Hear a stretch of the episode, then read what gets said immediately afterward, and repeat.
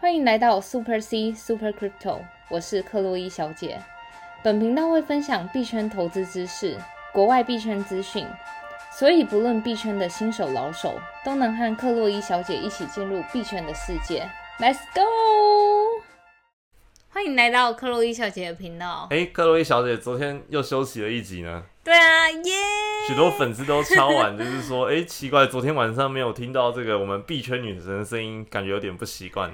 哦，对啊，但是女生有时候太累了，然后要休息一下。真的刚刚就是录节目还在偷吃芋圆。对，话说你知道有一集，就好像是上一集还是上上一集，好像就是不知道三分第三分钟的时候，然后我就是在关我的冷气的声音，殊不知我的麦克风收音太好，然后就粉丝就是那个在我们那个游戏群组里说，克洛伊小姐三分钟在那个第三分钟的时候在关冷气。天哪，这粉丝也太……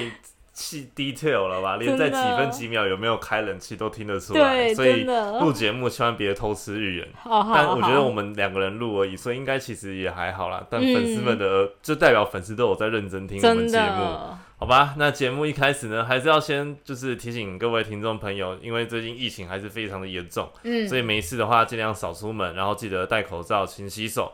那没事的话呢，就在家里乖乖收听克洛伊小姐的节目哦。是的。那如果你是第一次认识我们的新手朋友的话呢，一定要去听我们频道的一到十集，里面会对币圈有更多深入浅出的介绍。嗯。那如果你是刚进入币圈，然后又是第一次收听我们频道的朋友的话，如果直接收听后面的集数，可能会觉得有点吃力，所以建议新手朋友们还是先从一到十集开始听哦。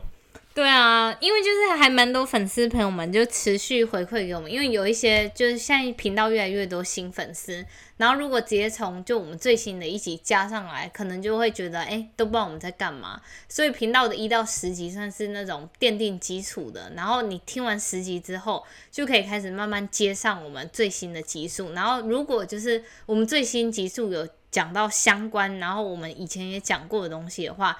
然后我们都会再跟你们说，就是可以去第几集、第几集复习。是的，虽然我们节目中还是会带到一些专有名词，还是会先做一个解释，但是有些名词可能之前解释过就没有解释，所以听后面集数如果不知道这些专有名词或者不懂的话，真的要回去先了解前面的集数哦。嗯，那话说呢，就是有关注我们社团以及按这个克洛伊小姐粉丝专业赞的朋友们，应该都有注意到。我们这个冷钱包团购开始推广了。对，这个女神的推荐码呀，就是我们那时候有三个冷钱包嘛。嗯。那其中两个就是这个 SafePo 跟这个 Cool Wallet 对的部分啊，就是女生已经有这个钱包的推荐码。那我们已经有非常多的听众朋友使用女神的推荐码去购买了。是的。所以如果还没发漏到自己的消息，然后又在有在考虑就是要购置这个冷钱包的话呢，真的要先到我们的克洛伊小姐的粉丝专业按赞。那它的这个置顶贴文里面呢，就有这个两间冷钱包，就是 SafePo 跟这个 Cold Wallet 的推荐码。嗯，那或者是我们也会在本集下方呢留下这个推荐码的连接。那一定要注意，一定要透过币圈女神的连接码，才能在买冷钱包的时候得到这个优惠哦。嗯。然后，如果买完之后私讯克洛伊小姐，就可以得到一些惊喜的那个额外的奖励。对，因为这个是女神专属推荐码，所以如果你是透过女神推荐码购买的话，记得一定要私讯我们粉丝专业，那女神会给你一个意想不到的小礼物哦。对，话说其实就是冷钱包，我想说等大家就到时候订购完，然后陆续都拿到冷钱包之后，可能有一天会就是在那个我的 YouTube 频道上，就是。教学说，哎，怎么用冷热钱包？就冷钱包储存你自己的金额，因为像其实现在坊间虽然再大的交易所。都还是会有倒闭的可能。对我今天在其他的那个社团啊，有看到有人在问说，就是为什么要冷钱包这件事情？克洛伊小姐可不可以跟大家解释一下，就是有冷钱包在这个币圈会有哪些好处啊？其实就是最主要来说，像是我一开始用冷钱包，最主要的原因是因为我很喜欢做 DeFi 上面的项目。然后如果我用那个热钱包的话，其实热钱包你能想象它就是一个。Chrome 上面的一个插件，所以等于说，其实就是像 Chrome 都会知道我的密码，然后 MetaMask 狐狸嘛，右上角有一只小狐狸，那个热钱包，对啊，然后就是像 Chrome 这种，它就有可能会知道我的密码，或是假设我今天电脑真的不幸中毒了，那我整台电脑的所有机机密资讯都被拿走了，然后还包含就是钱包里面的钱啦。是，然后所以就是因为这个原因，我才用冷钱包。然后，所以就冷钱包的功能就是，它如果你每次在做 DeFi 项目跟智能合约互动的话，你必须要在本地端的那个冷钱包上按确认，这个是骇客没有办法模拟的，除非骇客直接走到你家，把你那个钥匙，然后以及你的密码都了解了，他才有可能就是把你里面的资金拿走。然后第二点就是刚说到的，就是。其实现在市面上再大的交易所都会有倒闭的可能，因为其实像说真的，比如说必然有一天走了，因为它毕竟是在小国家设立的那种，就是那个 license 啊，是，所以他真的说有一天真的不幸倒闭的话，那我们也求助无门。对，所以就是其实蛮多人，就包含我自己认识周边币圈的朋友啦，我们自己都是在那个多大部分的。部部位，我们都会在交易所买完之后，就会送到冷钱包里面，就是做一个以防万一的动作。因为其实从那个之前，其实有一些我同事都是一四年就开始加入币圈，他们都陆陆续续看过，就当时最大的交易所也都倒闭了，然后可能自己也亲身经历过这些悲惨的经历，所以他们现在宁愿。就是不要，就是去赚那些交易所里面的那种可能是 staking 的钱还是什么的，他还宁愿放在冷钱包里面。所以就是一个不怕一万一，呃，不怕一万只怕万一的概念。对啊，而且你没发现，其实那些大户大金鱼都是从存在冷钱包，什么 unknown wallet，对对对，就是我们每次都要看，就是到底有没有就是比比特币被人家砸盘的可能，我们会看的一个警讯就是。现在我不知道大家可以去哪里订阅，反正就是我之前都有订阅自己设一个 Telegram 的 bot，然后它就是只要有大户从冷钱包转到交易所，我的那个通知就会提醒。所以你看，大户现在基本上都是就是怕安全问题啦，还是都把自己的资金存在冷钱包里面。是，所以这个冷钱包啊，除了可以避避免就是。改天，呃，哪天可能真的这些大交易所都有倒闭的风险之外呢？把这个自己的虚拟货币放到自己拥有的冷钱包，还是可以去做一些跟智能合约上的互动。那在执行的过程中，这个风险也可以降到最低哦。对，所以各位听众朋友，如果有开始考虑设立冷钱包的话呢，真的要赶快使用我们币圈女神的这个推荐码。那推荐码在我们粉丝专业的置顶贴文里面，然后我们粉丝专业的名称是 Super C 克洛伊小姐，嗯，记得一定要用女神的推荐码才会有优惠。然后如果你是用女神推荐码的话呢，记得要私讯她的粉丝专业领取这个小礼物。哦是的。好，那说到这个冷钱包啊，就是因为这个，尤其是二零二一年开始啊，这个币圈开始让越来越多人知道了，包括我也是从二零二一才进来的，其实，但其实。光二零二一年啊，就是有越来越多的这种诈骗案啊。然后之前我们在其他集数有讲过这个诈骗案的部分，币圈常用的诈骗手法。然后刚刚又有聊到这个冷钱包，然后听说女神又有又有听到一起，就是那种冷钱包的诈骗，可不可以跟大家分享一下？对，其实冷钱包诈骗就是，我觉得其实跟电话诈骗有点类似，就是那个 Ledger，就是算是我也有在用的其中一个冷钱包。然后就是有用户，他就收到那个 Ledger 发给发到他们家里面的一封信件，然后还有一个冷钱包，就说，哎，就是那个我们这边就是好心的提醒你说，因为以前的可能是旧的版本什么的，然后我们这边免费寄给你一个升级版的那个冷钱包啦，是有点那种好心的，然后还附上一组私钥，就说，哎，就请把你的原本的，就是。那个旧的私钥里面的钱移到这个新的那个冷钱包的私钥里面，这样子，哇！然后大家就照做，然后殊不知这就是一个诈骗。因为其实说真的，第一，官方不会自己主动联系你，而且如果真的有就是那种大规模的呃商品召回的话，绝对都会在就是那个 Ledger 的官方，或是你买的各大冷钱包的官方都会公告。然后如果你还是不确定的话，就就是当然一定要私讯官方的客服这样，所以他就是有点像寄一个冷钱包，就是要钓你的这这条大鱼。对，然后你收到冷钱包的时候呢，他还就是以官就是官方的名义说，哎，对，你的冷钱包该升级了哦，然后需要提供的私钥，结果你就把这个你的虚拟货币打到了这个冷钱包里面，殊不知你的币就全部被这个厂商干走了。对，就是这样。现在诈骗手法真的日新月异，所以各位听众朋友。有收到来路不明的冷钱包，真的要先想想，会不会你把虚拟货币灌进去，你的虚拟货币就没了呢？真的，所以就是其实。就是老话一句啦，不用钱的午餐最最贵。对，然后我们那个在 EP 三十三，就是第三十三集的时候，就是有介绍一些币圈诈骗的手法大解析啊。对。然后如果有听众朋友有漏听这一集的话，可以再回去听。就一定要去听，我们真的很多听众朋友们私信我，就是说。就是克洛伊小姐录的那一集，真的对她很有帮助。因为说真的，有时候你在被诈骗的当下，他们都会故意用那种时间的急迫性，就是说你现在没有赶快做这件事情，好像你就会损失一个亿那种的。是，可是真的。就是，假如钱是你的钱，就是你的钱，不会因为你差个什么一小时、两小时，然后而影响你。所以你如果就是当你就是有身边有路人朋友就跟你推荐说，哎，我们最近有一个很好看的东西要给你，请先就是再听那一集，然后仔细沉浸的思考过，然后再听听听看我们以前的那种发生的个案。然后再去做一下自己的判断，这样是。话说那个不是还有另外一种诈骗的方式嘛？就是用那个 A P P。对，就是之前有一个 Tracer，它是一个比特币的硬钱包。然后它那时候就是他们其实官方一直没有出 App Store 的那个 App，就是没有对没有出应用程式，在各大就是不管是苹果啊、苹果或是安卓都没有出。然后但是就是那个。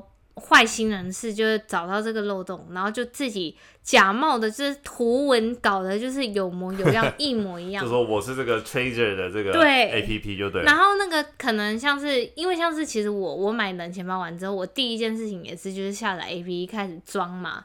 然后大家听众可能就是那个大家可能买到的消费者也不以为意就装，然后开始输入自己的私钥啊什么什么的。然后殊不知，就是后来才发现，怎么里面钱全部都不见，然后官方才说他们根本就没有出这个 app。然后，可是官方也不赔的原因，是因为他们就一直都有在官网强调说，我们有哪些产品，但也没有哪一些产品，所以你剩下如果自己出事，就是自己负责。哇，这个真的很可怕，就是没有注意到的话，就以为这真的是官方的 A P P，真的，然后就下载，然后去可能跟自己的热钱包，呃，跟自己的冷钱包做串接啊什么，殊不知虚拟货币就被盗走了。嗯，好吧，那如果有要买冷钱包的朋友们，真的要再多注意，但是有冷钱包在这个币圈打。打滚呢，可以说是老对老手来讲啊，应该会是必备的啦。是的，所以如果有想要购入的话呢，真的赶快到我们的粉丝专业的置顶贴文去要这个女神的推荐嘛。对，好，那接下来呢，我们回到就是粉丝的这个抖内时间啦。那最近呢，要感谢这个粉丝叫做呃 High Point Freedom，对对对，然后他说。偶然发现克洛伊小姐连这个 Medium 都有在经营，Medium 就是我们这个部落格啦。天啊，现在我汗颜了，因为我好一阵子没更新，因为我最近都直接在 Facebook 发那个论文集的那种。是是是，呕心沥血的杰作。对。然后他说，真的是时间管理大师。看到克洛伊小姐是传统金融出身，不知道之后 Podcast 会不会有这种考古的单元，说一说一些淘汰的金本位到现在加密货币的这样演变的故事。我觉得这蛮有趣的，之后我们可以做一集。然后话说，就是那种比如说金本位啊，或是各种那个金融商品的之间相互的关系，其实我们在。前几天我在那个我的粉丝专业上也有发一篇文章，就是分析说各个金融产品的就是相关性。比如说以前大家最常用的就是直接拿黄金来做避险，然后他就有直接数据说，其实就是像现在我们就是用比特币可能来做避险嘛。然后在那篇文章就有用一些数据，就比如说比特币对于那些标普五百的相关性是怎么样，正相关还是负相关等等的这样子。所以大家有兴趣的话，可以到我们的那个粉丝专业看一下。好，感谢这个 High Point Freedom 岛内。但话说，就是讲到这个黄金啊，还有一些加密货币的演变。嗯，我之前就是有粉丝不是在你的 IG 上看到你发了一篇文，对，就是你好像历史以前在写这个 Python 的时候，然后捞了各个。就是资产的年化报酬率，结果发现黄金竟然是最惨的部分。对这个事情说到是，就是去年我最近在翻我以前写的城市，然后去年六月的时候，我写了一个城市，是反正就是关于那个虚拟货币，然后我就看到当时比特币的价格才一万一，天哪！然后那个 Ethereum 好像才四百块吧，是，然后。的呢，黄金一千九，但是现在黄金一千八了，各位各位，反而倒退了。对啊，反倒是这些加密货币整个突飞。对，其他加密货币可能涨幅达三百 percent、四百 percent，所以就是真的，我觉得。现在在做就是各种资产配置的话，不妨就是从多个面向去考量啦。是，嗯，但相信大家听我们的频道，一定都是对币圈或多或少有一些兴趣，对，所以才会对这些加密货币有这么高的一个信仰。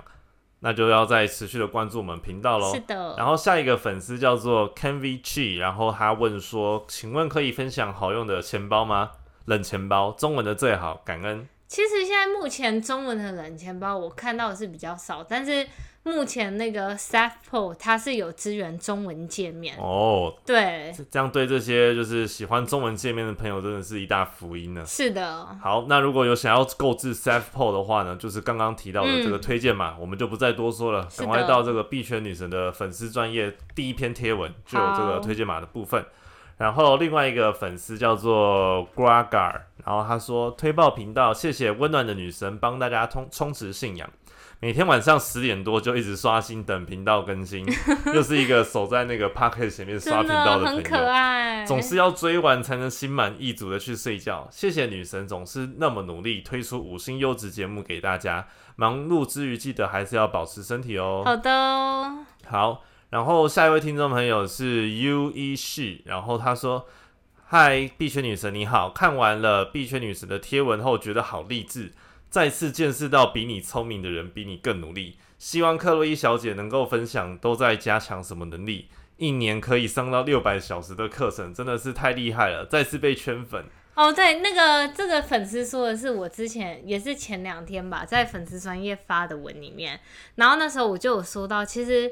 就是现在那个物通货膨胀的指数是很高的嘛，所以我们能打败通膨的方法就是有几个方面向，最重要的面向，我个人认为是就是增加自己的能力，让你薪水赚的速度比通膨的速度。这个听起来好像对我们这种菜鸡真的是非常的 困难啊！我们这些打工族那个薪水涨幅都没有这个通膨涨幅来的多了。对我个人也是打工族，可是就是我。个人认为是，如果你能在职场上找到你自己的不可取代性，然后以及你每年都增强就是自己的能力的话，我觉得你在这个职场上就比较有竞争力。然后你对于就是 bargaining power，就是能跟人家那种议价能力、议价的能力也是讨价还价的空间。对对对，越你能力越强嘛。对啊。对，当然我们要追上这个币圈女神还是非常遥远啊。但不过。这个粉丝说到什么一年六百小时的课程，这个是什么意思啊？哦，因为那时候我其实是刚出社会，那时候其实就很年轻的时候，就体力很旺盛，然后那时候一天工作十四个小时、十五个小时。然后那时候下班完之后，然后我记得我们同事之间，因为我那时候我的同事全部都是二十岁、二十一岁，大家都超年轻的，所以年轻人最多就是那种时间以及不睡觉的动力，所以大家就是一下班之后，我们就开始什么团报，就是课程实体课程，也太认真了。对，然后不管是上那些什么那个 pricing strategy 啊，或是各种的，我们就全部都去上，然后真的每天都在上课，就是。当然是有 party 的时候要 party，就是 work hard play hard，活在当下，该玩的时候玩，然后该认真的时候认真。可是我觉得我还是要跟大家强调一件事情是，就是其实我觉得每个人人生的成功定义是不同的，是因为我觉得其实。简简单单幸福就是小确幸，其实对我来说是一个非常难的事情。像我来说，我想要慢下脚步，好好享受人生，我觉得我非常难做到。是，所以我觉得不是说就是你一定要就是在职场上拿到多好的位置，你才算人生很成功或怎么样。我觉得每个人人生成功的定义都是不同的。说得好。对啊，然后我觉得最重要一点就是，不管你今天在社会上就是。你我就像我一样，我也不是什么大老板，我也是个打工仔。可是我觉得我对于人生，我追求的一件事情就是活在当下，然后。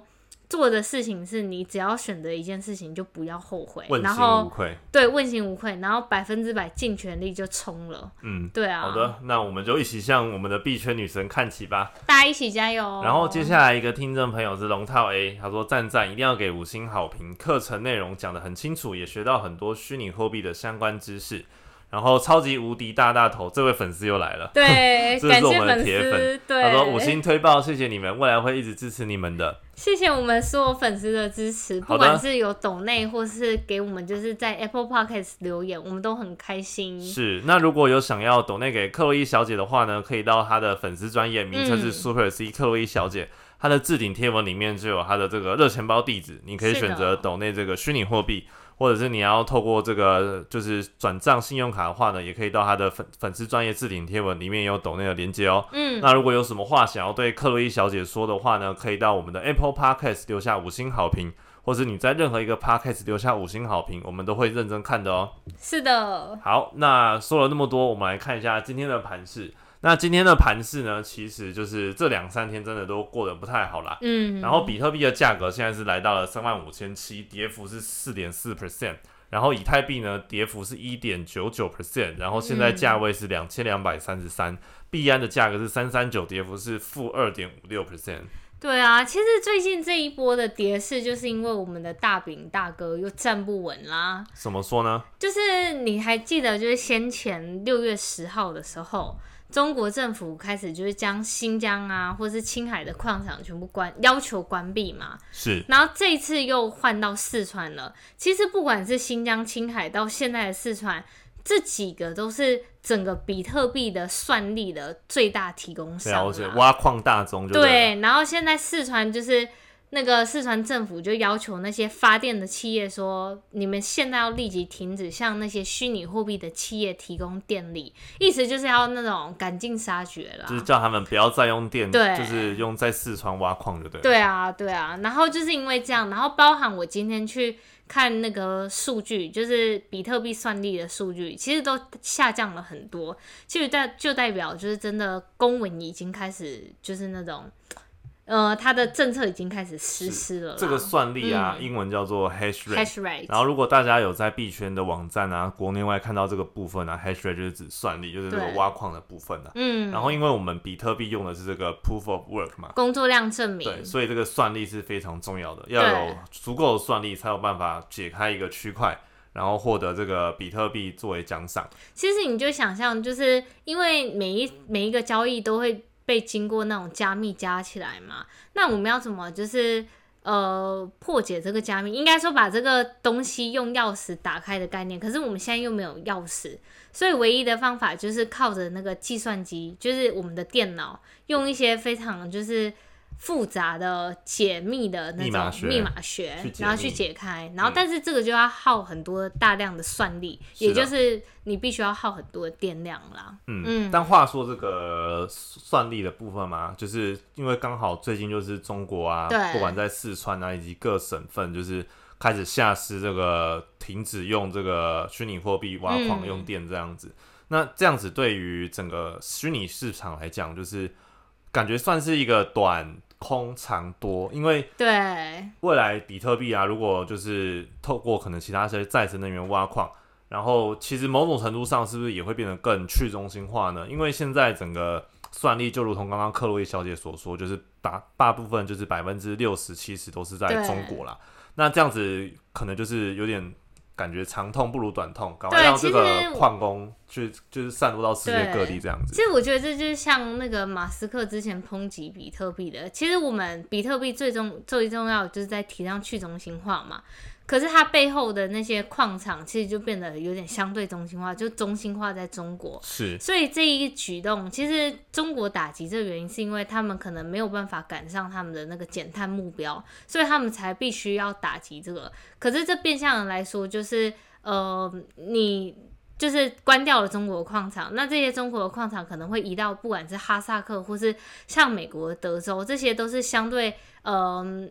那种法规宽松，法规宽松，然后又有再生能源的地方，然后这就变相的将那个整个中央的控制权力分散到不止现在聚集在中国里面，然后就开始分散，比如说像美国也开始有矿场啊，或是其他各地开始有矿场。是，但不得不说，最近的币价多少也是有受到这些消息面的影响啊。然后另外一个部分就是我们前几集一直有讲到的这个美联储升息的部分。对，其实就是在那个 EP 五十九上一集，我们就有提到，其实美联储说，哎，那我们这个季度不升息嘛。可是就是在二零二三可能会升息两次，因为现在通货膨胀指数太高了。是。可是那个那个那一番话是鲍威尔主席出来说的。那美联储里面还有另一个人叫布拉德，他是比较持鸽派，就是鹰派的论点啦，就比较激进一点的。哦，了解。他就说，其实可能在今年底或明年就会准备升息了。哇！其实这件事情非常严重，因为美联储那时候三月的时候，他是出来说二零二四才升息。但那个在昨天哎前天的时候，他出来说，其实二零二三才会升息，但可能会升息两次。那这一次就是有另一个那个美联储的那个 president 出来就说。然后可能就是我们今年底或是明年就升息了，一次比一次的进程更早。是，其实我觉得这种话你就大概听听就好，因为真的计划赶不上变化，你只要就是数据出来不对，他马上说要升息就可以马上升息。对，但早晚有一天都是会有这个升息的。对啊，因为毕竟美国真的是，尤其在这一两年印了太多的钞票了，导致美元现在整个。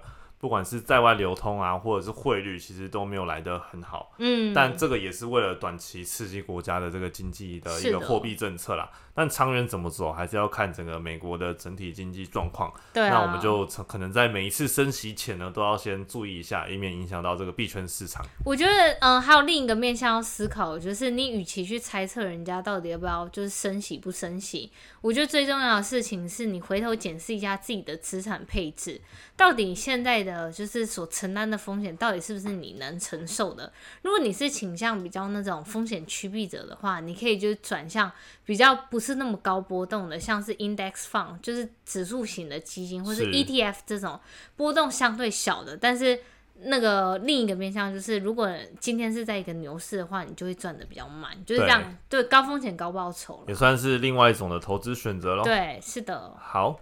然后其他的消息部分呢，其中一则是来自这个我们的灰度基金。嗯，那这个灰度基金呢，跟大家就是科普一下，它是现在所有就是全球的公司里面啊，嗯，持有比特币最多的一间公投资公司基金公司。对，那它现在拥有的这个比特币的颗数啊，是六十五万四千八百八十五颗，蛮多的哎。那这样子的话，哇，去自己去算一下就知道，应该是。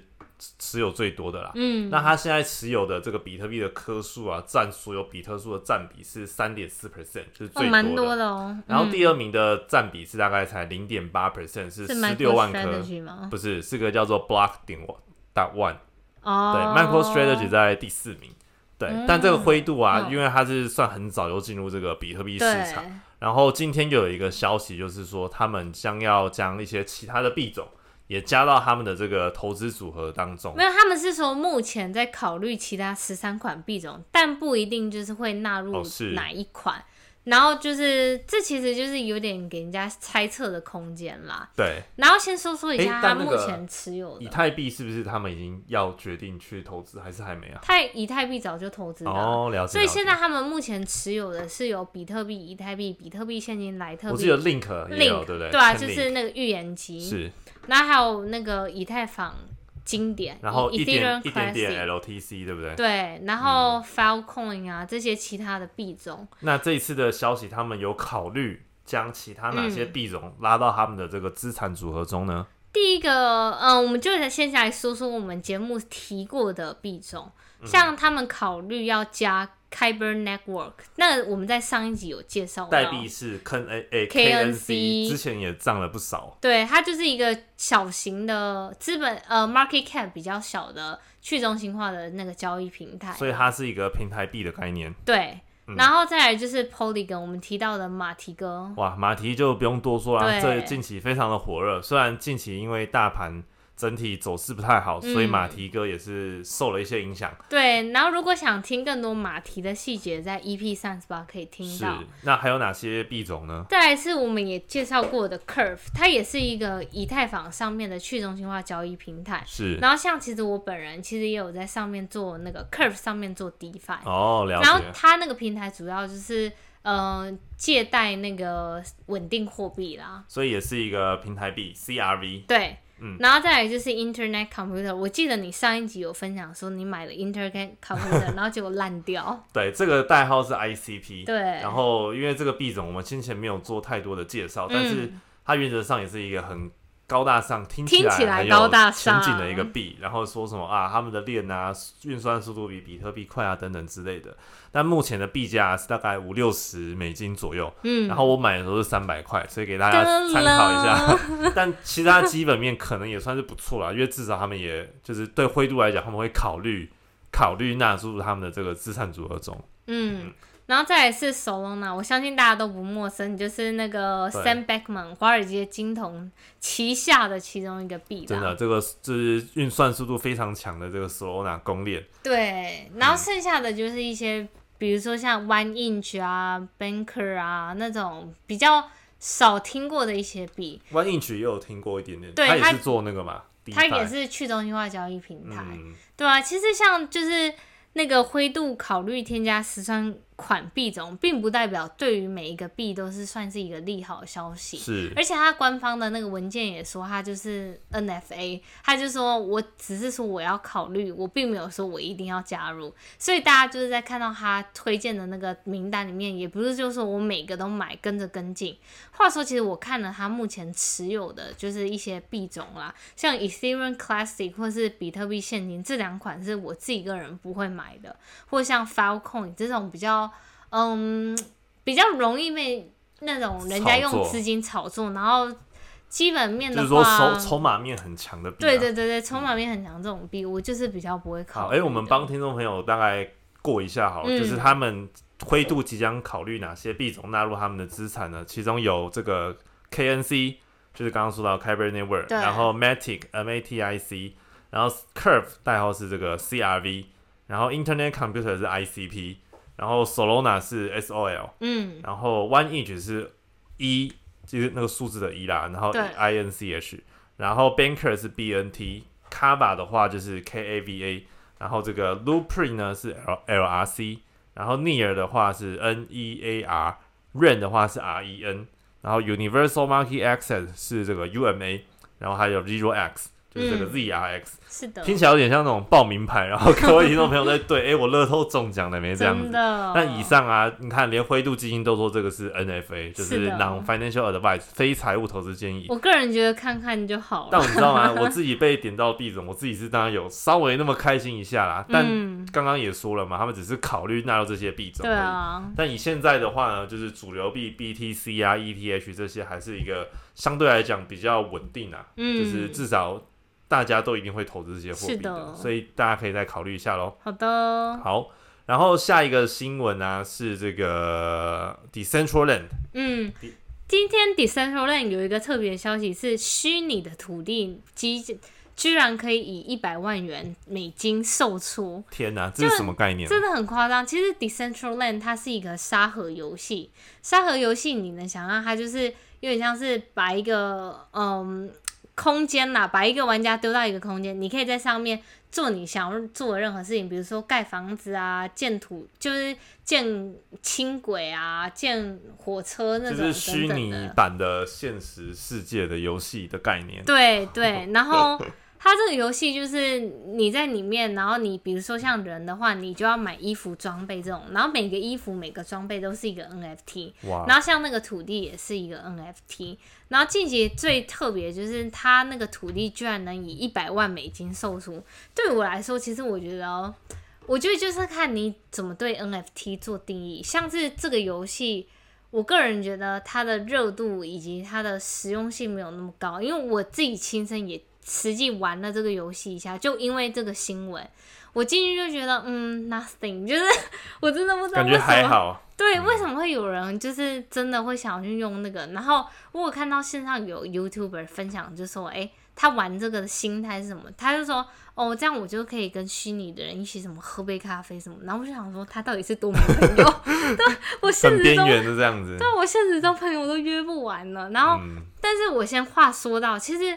这个 Decentraland 它在里面用的代币是叫 Mana，也是算是。那个灰度 N A 对，也是灰度基金现在目前持有的一个币种哦，所以它是 N F T 概念的币种，类似就是一个游戏币啦。了解。然后它目前的价格是零点六六多块钱了解了解。然后它特别的地方是，它在二零一七年的时候，因为那时候一七年不是 I C O 项目很蓬勃，是。然后它那时候出这个募资，然后在三十五秒之间就募到了两千五百万美金。哇！对啊，然后。他当时募资完后，他就是以十二万块的美元卖出了一片土地。可是当时我觉得买那个土地还蛮值，是因为当时就是因为 ICO 项目很多嘛，然后他又感觉就是蛮新潮的，因为大家大那时候大家对于 VR、AR 都会有一个幻想憧憬，对，就觉得我假设在那边做了一个土地，然后。搭配 VR 技术，真的可以把人带到一个虚拟的空间里面。是，所以当时其实必然有就是在里面购买土地啦。哦。然后那时候必然购买土地是这样，就是他在里面买了一块土地，然后用来展示一些必安的，就是有点像是打广告。必安交易所在那个虚拟世界里面。对，不止必安，然后还有就是马蹄也在里面了。哦。就是一七年、一八年马蹄就存在，只是近期才红的。对啊。了解了解，哇。不知道这个 Decentraland 未来会不会真的变成就是最大种主流的这个虚拟世界啦？对，可是像一般是在就是不管是 NFT 的游戏，其实克洛伊小姐之前有介绍大，就是我之前有在玩一款 NFT 的游戏叫 XC Infinity，那个幻想生物打怪的。对于我来说，其实除了就是游戏这部分，另一方面当然是我们大家最关心，就是你在打怪的时候，你前期。像是那一只怪，每一只都要零点多块意思，零点一、零点二块意思。那对我来说，最重要的点是，你要怎么去衡量你就是这个游戏会不会泡沫化，或是你买这个东西的 NFT 到底值不值得那个钱？然后我一般会看的数据就是现在目前就是活跃的使用玩家，然后像是那个 X Infinity 目前是在就是 NFT 游戏界里面的算前几名，所以你。至少在目前这个阶段来说，我觉得你买那些就是小生物啊、小怪兽，还算是不会不是在泡沫化的阶段。但是目前 decentralized land 它有点就是像是活跃用户没有这么多，可能就是相比一八年那时候没有这么多。会不会是可能玩得起的人也不多？你看他近期一块土地卖了一百万美金呢？对啊，可能就是有钱人都三千万台币。我看我自己连这个现实的土地都买不起，我还要买虚拟的土地，真的。所以可能 user 也没那么多，但会不会变成未来？假设啊，可能大家真的要在虚拟世界跟其他人互动，会不会就以这个平台为主？我觉得买那个土地，就像那个去买外太空，就像那个 YouTuber 说的，就是哎，要喝咖啡啊，或者在里面交易所啊、赌场啊，做这种各种事情，都会在这个 Decentraland 里面。嗯，对啊。但这个也很难说啊，未来世界会变变得怎么样，或者是变得更虚拟化，我们还是要这个。时间来验证哦。嗯，好啊。那今天的节目呢，就录制到这边哦。如果你觉得我们频道还不错，想要抖内给克洛伊小姐的话呢，记得到我们的粉丝专业的置顶贴文。我们粉丝专业的名称是 Super C 克洛伊小姐。那在她的这个置顶贴文里面，就有我们抖内的连接。你可以选择用热钱包抖内虚拟货币，或者是直接透过我们抖内连接抖内都可以。那如果有什么话想要对克洛伊小姐说的话呢，可以到我们 Podcast 留下五星好评。那你们每一则留言，克洛伊小姐都会认真看哦。嗯，好，那如果有什么建议的话呢，也欢迎可以反馈给我们频道。那以上节目就录制到这边。最近疫情在台湾还是这个非常的蔓延，所以大家还是要多注意安全哦。对，好的，See you，拜拜，我要去吃芋圆了，不准，拜拜。